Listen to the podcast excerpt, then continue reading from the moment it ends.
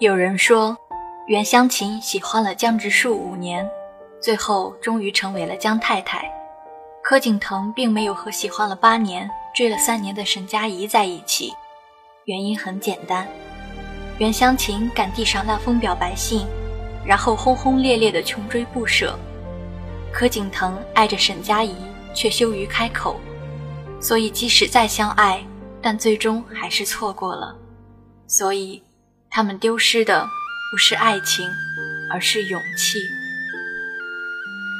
我前半生最强烈的三次心跳，在上课被老师点名，下楼梯一脚踩空，和他对我微笑的时候。高中时喜欢的男生，总是很喜欢安安静静的看书，再加上校服又是标准的白衬衫加黑色小领带，阳光照下来。他整个人都是发着光的。那时候，喜欢一个人是件很简单的事情，无非就是他被老师提问的时候，偷偷的听完他回答的每个字；无非就是读“山有木兮木有枝，心悦君兮君不知”时故意高起来的声音；无非就是进教室的那一刻，下意识去看向他的位置。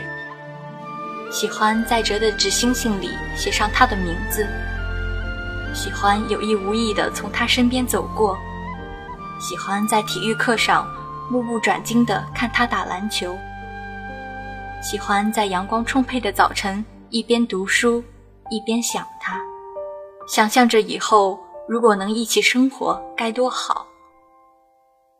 喜欢一个人就像日出日落，潮涨潮退。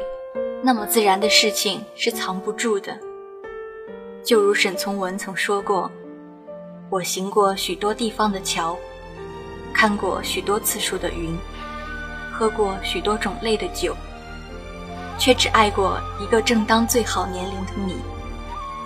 他眼中有春与秋，胜过我见过、爱过的一切山川与河流。见过山，见过海。”见过花开，见过树绿，直到看见他笑的样子，我才驻足。也许是那天阳光正好，微风不燥，他在笑，所以我心动了。可终究是一场暗恋呀，抵不过分别与距离。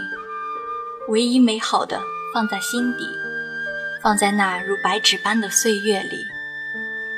幻想就像彩色的泡泡，倒映出色彩斑斓的画面，但终究抵不过一个砰的一下破裂，从幻境一下子跌落到现实。每个人的青春，多多少少都存在遗憾。时光悄然过去，过不去的是美好的回忆。开始的时候，总觉得来日方长，什么都有机会。是转眼间，我们错过了很多，而那些年，我们遗落的好像不是爱情，而是勇气。